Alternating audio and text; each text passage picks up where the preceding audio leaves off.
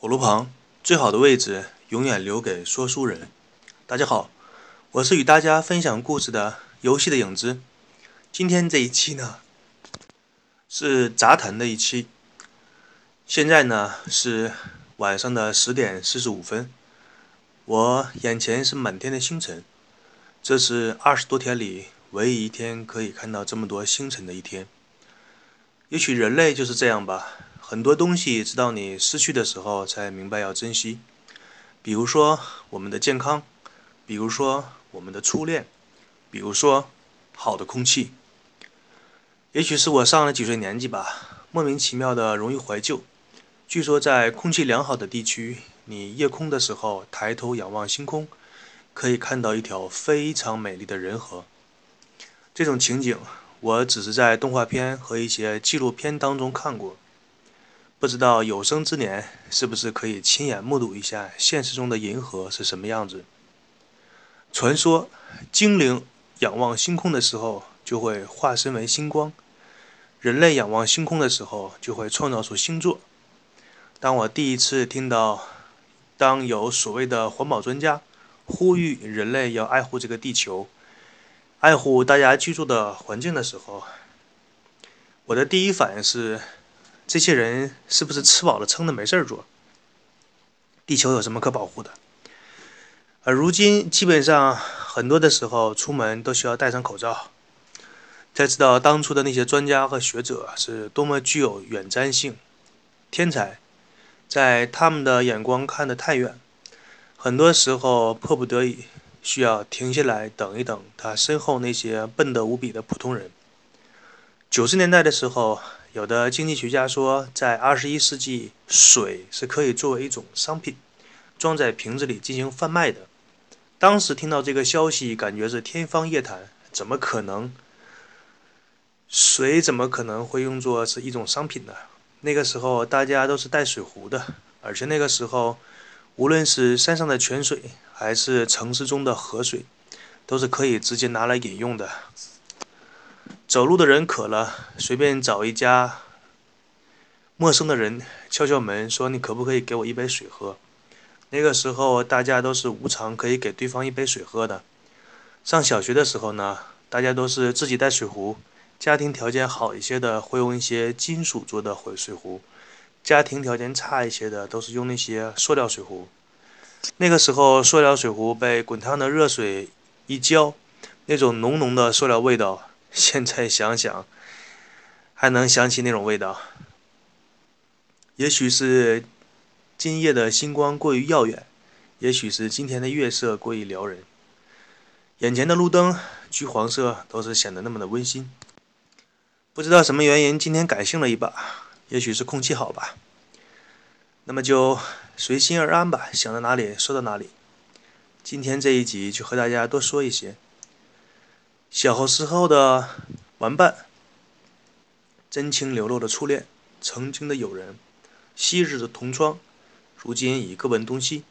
其实很多对你重要的人，其实对你来说不过是人生旅途当中的过客罢了。只不过他们有的时候和你顺路，凑巧呢陪你走了几步，而有的人呢只是和你擦肩，仅此而已。在此。借用自己年少时非常欣赏的几句佛家的结语，在此与大家分享一下。大家听过之后，相信多少能体会一下我那时和我现在的心情与感悟。天亦空兮，地亦空，人生命运在其中。权亦空兮，势亦空，成败兴衰失如风。财亦空兮，富亦空，死后谁能握手中？诗亦空兮，富亦空，黄泉路上不相逢。朋亦空兮，友亦空，各奔前程路不同。子亦空兮，女亦空，他朝成人各西东。这一段佛家的结语，我一直是很欣赏的。在此拿出来与大家分享一下。下面呢，继续我们上一期的话题，讲一讲九十年代那个时候的网吧和当时火爆无比的联众世界。首先呢，那个年代是没有合法的网吧的，基本上所有的网吧都是不给你开营业执照以及相关运营资格的，因为当时的有关部门还没有这一个相关的业务。但那个时候呢，你开了网吧呢，也是没有人去查去管的。可以说，当时的市场是一片混乱、懵懂时期，政府和个人都在摸着石头过河。那个时候的人们小白到什么程度？我举几个非常简单的例子，可能现在的听众听起来当成是笑话，就算是被现在的段子手拿出去编段子讽刺某人的话，可能都不想不到当时的那种效果。举个例子，当时的网吧里面还没有网管这一个名词，在上网的时候，如果你的计算机遇到一些故障，或者是你不会的操作，所有的用户张口闭口喊的都是服务员服务员过来一下，我的鼠标怎么不好使了呢？服务员电脑怎么上不去网了？大家都是这样喊的。可是，在那个年代，去上网的用户对上网的知识呢，基本上是零。出了任何一点毛病，都要喊服务员过来看一下。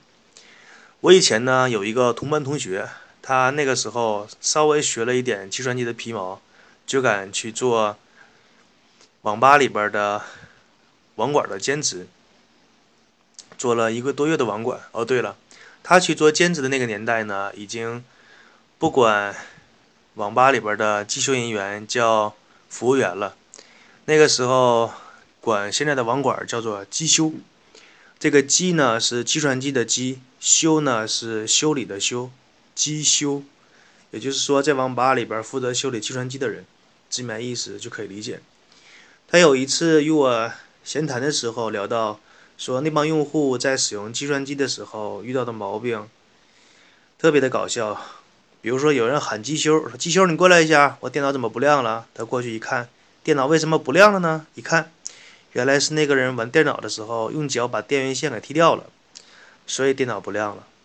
那个时候网吧里边的电源线不是像现在的网吧都是放在暗线或者是墙上，不容易被人触碰到，而是随随便便就往地下一放，插台呀、插座啊，都放在非常容易被刮蹭的地方，通常放在用户的脚边，一不小心就会踢到。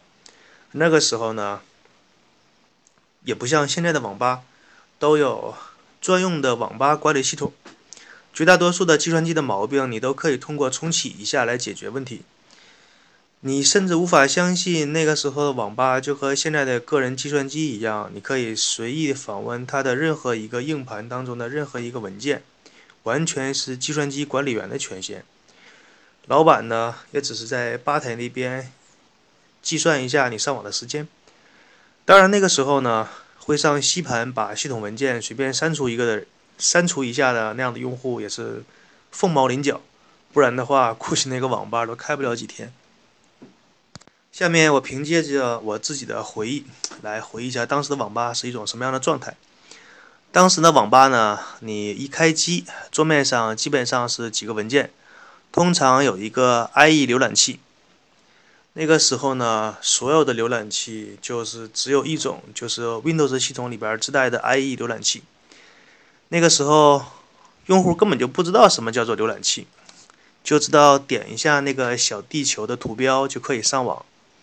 我在很长一段时间里都认为那个 IE 浏览器就代表着上网这两个字，而且那个时候上网根本就没有导航网站。不像现在什么的好一二三呐，百度、三六零、搜狐、新浪、腾讯网站，可以说你随便上一个任何的任何一个国内的门户网站，它的首页上的分类都非常的多，非常的详细。比如说像什么幽默呀、搞笑啊、动漫呐、游戏啊、电影啊、音乐啊，这些在现在看来的大的专题和分类是基本中的基本，你叫一个网站，这些东西都必须有。但是在那个年代，你打开 IE 的时候，你甚至都没有一个默认的主页，只有一片空白。说到这一点，大家就可想而知，那个年代的人和互联网的厂商纯真到什么程度？纯真到连电脑的主页都没有任何一点点的污点，是纯纯白白的空白页。对比一下现在的网络环境，恨不得你随便安装一个软件就把你的默认主页给你改掉。你点一下浏览器，恨不得弹出一万多个窗口，每一个窗口呢都会自动访问某个流氓网站，然后在后台呢自动给你安装某个流氓软件，周而复始，不断的循环，直到你的电脑越来越慢，直到你重做系统，直到你死机蓝屏。或许有的人会好奇，说你点开浏览器没有默认主页的话，那个时代的人是怎么上网的呢？这就涉及到电脑桌面的另外一个常用的一个东西。通常呢，在那个时候，网吧呢桌面上会有一个文本文件，上面写着网址。你用鼠标打开那个文本文件呢，会记录一些常用的大家上网的网址。然后呢，你按照那个网址在 IE 浏览器的地址栏里边，一个字母一个字母一个字符的把它敲进去。是的，你没有听错，我也没有说错。你在那个年代需要你手动的把每一个。因特网上的网络地址的每一个字母字符全部要敲进去，然后再敲一下回车，你才可以访问。随便举个例子，假如说你现在想上网易这个网站的话，你在地址栏里边打上中文“网易”两个字，可能就会把那个网址自动联想出来，拿鼠标点一下就可以访问。或者是你随便敲一个幺六三，直接一个。回车也可以访问到网易的主页，但是在九十年代那个时候，如果说你想访问网易这个地址的话，你需要敲出完整的网络地址。它的完整的网络地址是 http: 冒号双斜杠三 w 幺六三点 com，这样才可以。我个人呢是亲眼目睹过，就坐在我身边的一个老大哥。当时是我是十几岁，他当时可能是有三四十岁的样子。我看他访问一个网易的网站，足足用了五分钟，一点不夸张。首先，他打键盘的时候是用二指禅的手指。什么叫二指禅呢？就是说他左手出一个食指，右手出一个食指，然后在那里敲击键盘。什么基本键位、SDF 完全不懂，根本就是一个网络小白。两个手指呢，用二指禅在那里敲击键盘，好不容易把那个。网易的网址敲击了大半，由于打错了某个字母，这个时候需要按删除键把它打出那个字母删掉。但是由于他小白，由于他不会，所以删除键的时候一下摁住了，然后人间的悲剧就出现了。他费了半天劲敲的那些网址全部删掉，然后还得需要的重新再输入一遍。那个时候的浏览器是没有智能记忆这一功能的，你删你。敲敲敲进去的那网址，如果说删掉重新再敲的话，根本不会提示你上一次敲的内容，所以说需要你重新再输入一遍，这不就非常痛苦吗？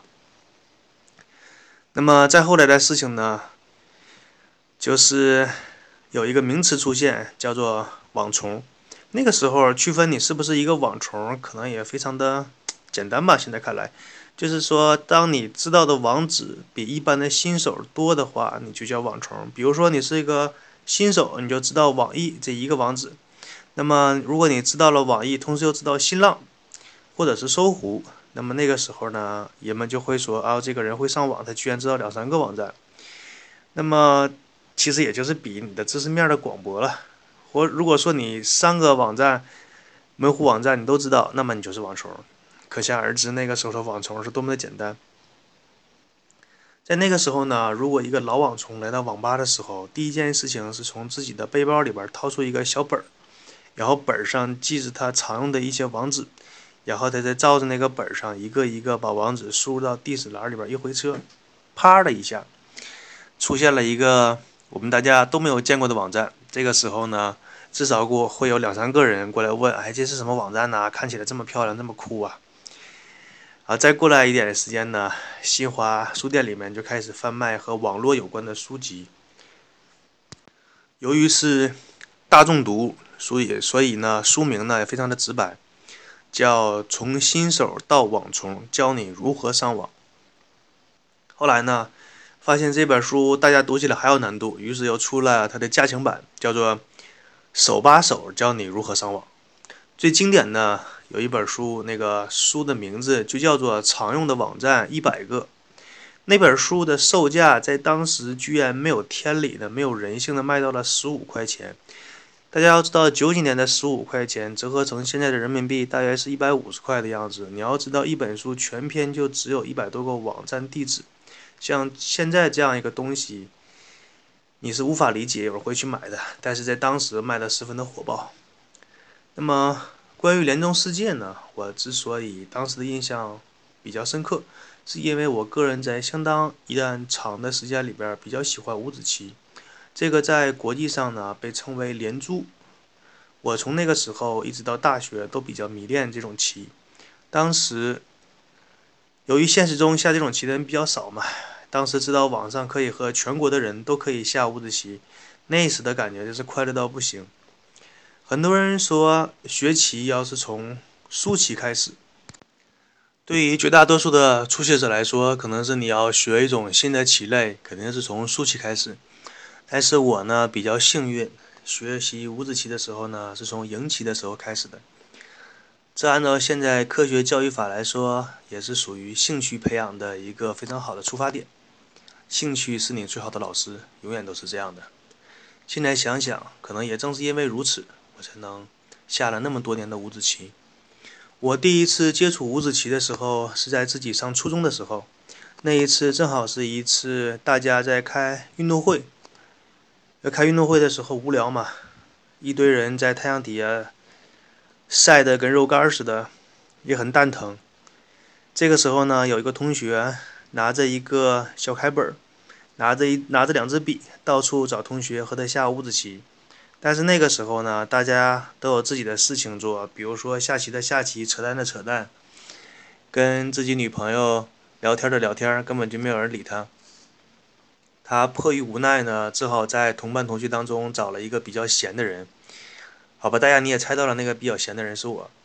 于是就问你会不会下五子棋呀？我说我第一次听说过这种东西。我问他，我说你会下吗？他说他只是他只是知道规则。于是我们两个就共同开始摸着石头过河，开始下五子棋。也许是对方的悟性太差，也许是因为我的眼神比较好，所以当时基本上下了十局，我赢了七八局的样子。顿时我的兴趣就起来了。哎，你别说，这种棋还挺好玩的，是吧？但实话实说，五子棋呢，这种棋类即使在学生之间也是非常小众的一个项目。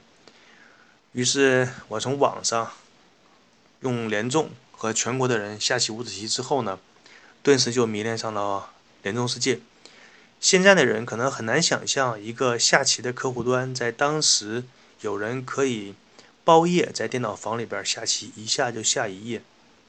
从此，我进入了一个崭新的世界，在其中我认识了很多棋友，也结识了很多朋友，甚至说可以谈心的朋友。其中的一个人是三峡日报社的记者，他和我讲了很多关于记者的故事，这个在日后的故事当中再与大家一点点分享。还有一个人，他是从无业游民的时候我们就认识，后来我毕业的时候，他甚至帮我做了毕业设计。对于这个人呢，我在心中一直是很感激他的。